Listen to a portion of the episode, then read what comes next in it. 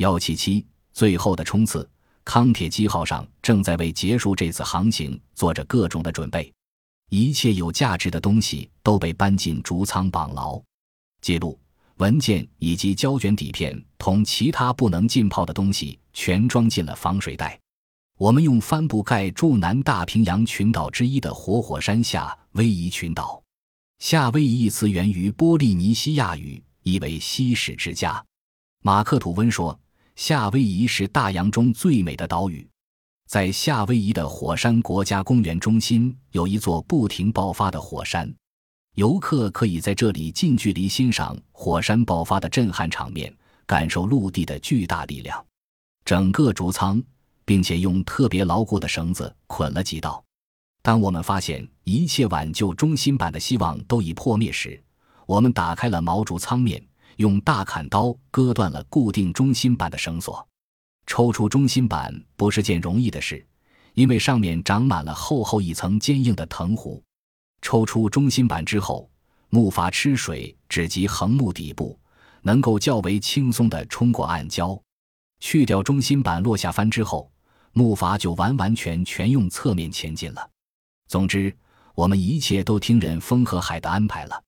我们把手头上最长的绳子捆在自制的锚上，然后将锚固定绑在左舷桅杆的提灯上。这样，把锚推进水里时，康铁基号就会用尾部迎浪。锚是用一只空水桶做的，里面盛满了用过的发报机电池和沉重的废弃物。桶的中心伸出几根坚固的呈十字形的红木棍，我发出了第一号命令，也是最后一道命令：抱住木筏不得松手，无论出现任何情况都要紧紧抱稳了，让那九根大圆木去承受巨浪的压力。一旦落入海中，我们就只能听凭吸引力的摆布而成为牺牲品，吸引力会将我们在锐利的珊瑚礁上抛来抛去的。陡峭的浪坡能掀翻橡皮艇，如果载了人，我们几个的重量会使得橡皮艇在暗礁上被扯得粉碎。可是原木却早晚要被推上岸，只要想方设法牢牢趴在原木上，我们同样可以一块上岸。这时刻真是令人紧张，我们只能听凭命运的安排，一步一步飘向暗礁。竹舱里面一片狼藉，到处都是捆得牢牢的食品箱和其他各种物资。无线电角落里几乎没有托斯坦工作的地方了，可是他正在发报。目前我们距离卡亚俄基地已有四千海里之遥，我们同那里的秘鲁海军军事学院保持着经常的联系。我们离海尔、弗兰克和美国的其他无线电爱好者就更远了。或许是天助我们，我们在头一天与一位老练的无线电业余爱好者取得了联系，他就住在库克群岛的腊罗汤家。并且我们的报务员也一反常态，同他约定每日清晨增加一次通话。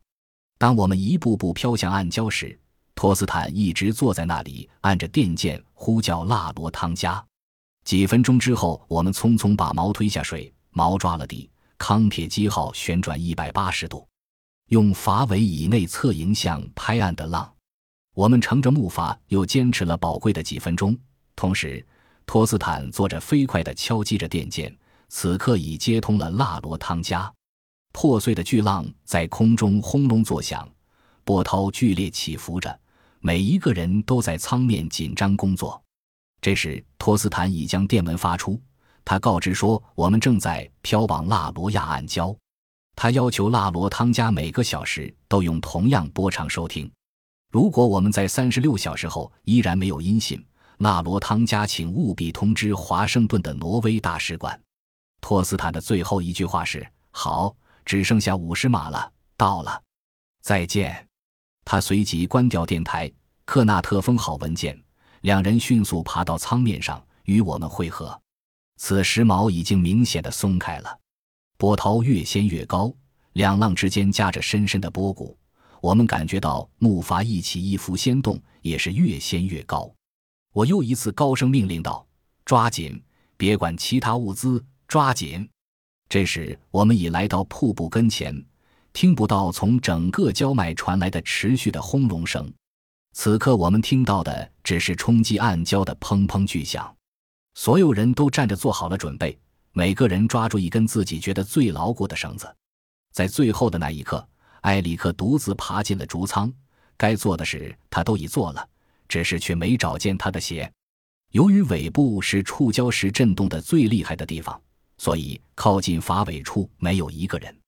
从筏尾处伸向桅杆顶的两根坚固的纤绳也不安全，因为一旦桅杆倒下，两根纤绳便会被甩到海里去。一直甩到确实那边去。赫尔曼、本奇特和托斯坦已站在竹墙前面锚过的木箱上面。赫尔曼抓住了一根拉成屋脊的纤绳，另外的人则拉住两根从桅杆顶上伸下来、平常用来吊帆的绳子。康铁木号在旋浪冲击暗礁的过程中，也差点被击得粉碎。纳特与我选择了从木筏头部伸向桅杆顶的绳子。我们认为，假如桅杆。竹舱和所有东西都落入海中，船头这根缆绳仍然会落在木筏上，因为此刻是船头对着浪头。当我们看到木筏已被波浪托起来时，就割断了锚，于是木筏继续前进。脚下的浪在往上涌着，我们掘出康铁基号已被举到了半空中。关键的时刻终于来临了，我们飞速冲上浪脊，脚下颤抖的木筏发出咯吱咯吱的呻吟。我们激动得热血沸腾，我当时想不起该喊什么，只是挥舞着手臂高呼：“冲啊！”这毕竟也是一种安慰，无论如何也不会坏事。其余的人都以为我疯了，不过他们也是个个容光焕发、精神抖擞的在露齿而笑。我们随着由背后冲来的狂澜狂奔向前，这是康铁基号不可避免的磨难，一切都会化险为夷。我们对此深信不疑，可是我们似乎高兴得太早了。又一座浪山从背后崛起，犹如一堵珠光宝气的翡翠墙。当我们往下跌落时，它从后面滚过来。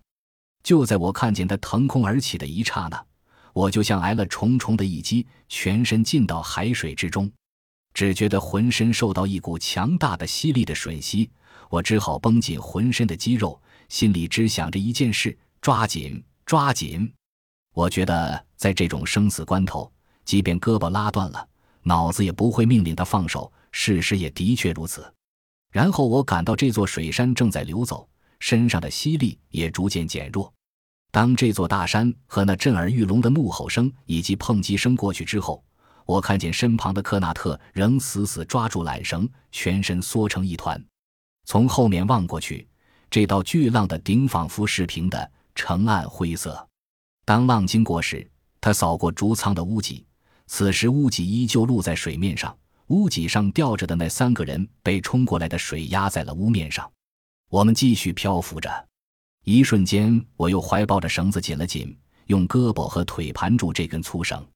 本奇特松开手，一跃而起，跳到站在箱子上的那些人中间去了。那里有竹舱替他们承受水压。我听见他们在大声的互相安慰着。就在此时，我又看到一堵绿墙平地而起，涌向木筏。我大呼一声“注意”，随后紧紧缩成一团。刹那间，又一次翻江倒海，康铁基号完全淹没在大水之中。海水竭尽全力对这几个小小的人连推带拉。第二个浪头冲了过去，紧跟着又来了第三个同样大小的波浪。这时候，我听到克纳特发出一声胜利的呼喊。此刻，他已紧紧附在了绳梯上，看着木筏，真能顶啊！三道巨浪过去了，只有桅杆和竹舱被打得稍稍有些歪斜。我们胸中又抗议着一种战胜了自然力量的自豪感，这种胜利的喜悦，同时又给我们平添了无尽的力量。这时，我又看到一座高耸的浪山涌来，它比前几个都高。我又向后面的人大喊一声“注意”，同时在仓促中拼命往纤绳上爬，然后死死悬吊在绳上。我侧着身子，随即隐没在高耸的绿墙里。那几个靠近筏尾的人眼睁睁看着我先被吞没。他们估计水墙高达二十五英尺，我被吞没的地方距离浪花四溅的浪关还有十五英尺。随后巨浪来到他们跟前，我们的心里只有一个念头。抓紧，抓紧，抓紧！我们搁浅在一座荒无人烟的南太平洋小岛上，陪伴我们几个月的木筏，在触礁的一瞬间被撞得粉碎。我们曾经的乐园、避难所，在海上唯一的家，就这样结束了它的辉煌而短暂的一生。这一次，我们一定是触了礁。我自己只感到线绳忽然间绷紧了，像抽搐似的忽松忽紧。由于我正悬在半空中，我也弄不清这三番五次的撞击是来自上方还是下部。我们浸在水里的时间总共才几秒钟，可是所需耐力却超乎寻常，不是一般体力所能负荷的。人体机制所蕴含的力量远远大于肌肉的力量。我下了决心，如果我注定要死，我就要像这根纤绳上的绳结一样，保持这种姿势死去。巨浪轰隆隆经过头顶往前滚去，轰鸣过后，眼前一片狼藉。康铁基号犹如受到魔术杖的一处，景物皆非。我们在海上看了多少个星期、多少个月的木筏已不复存在了。仅仅几秒钟，我们的乐园就成了一片碎木残骸。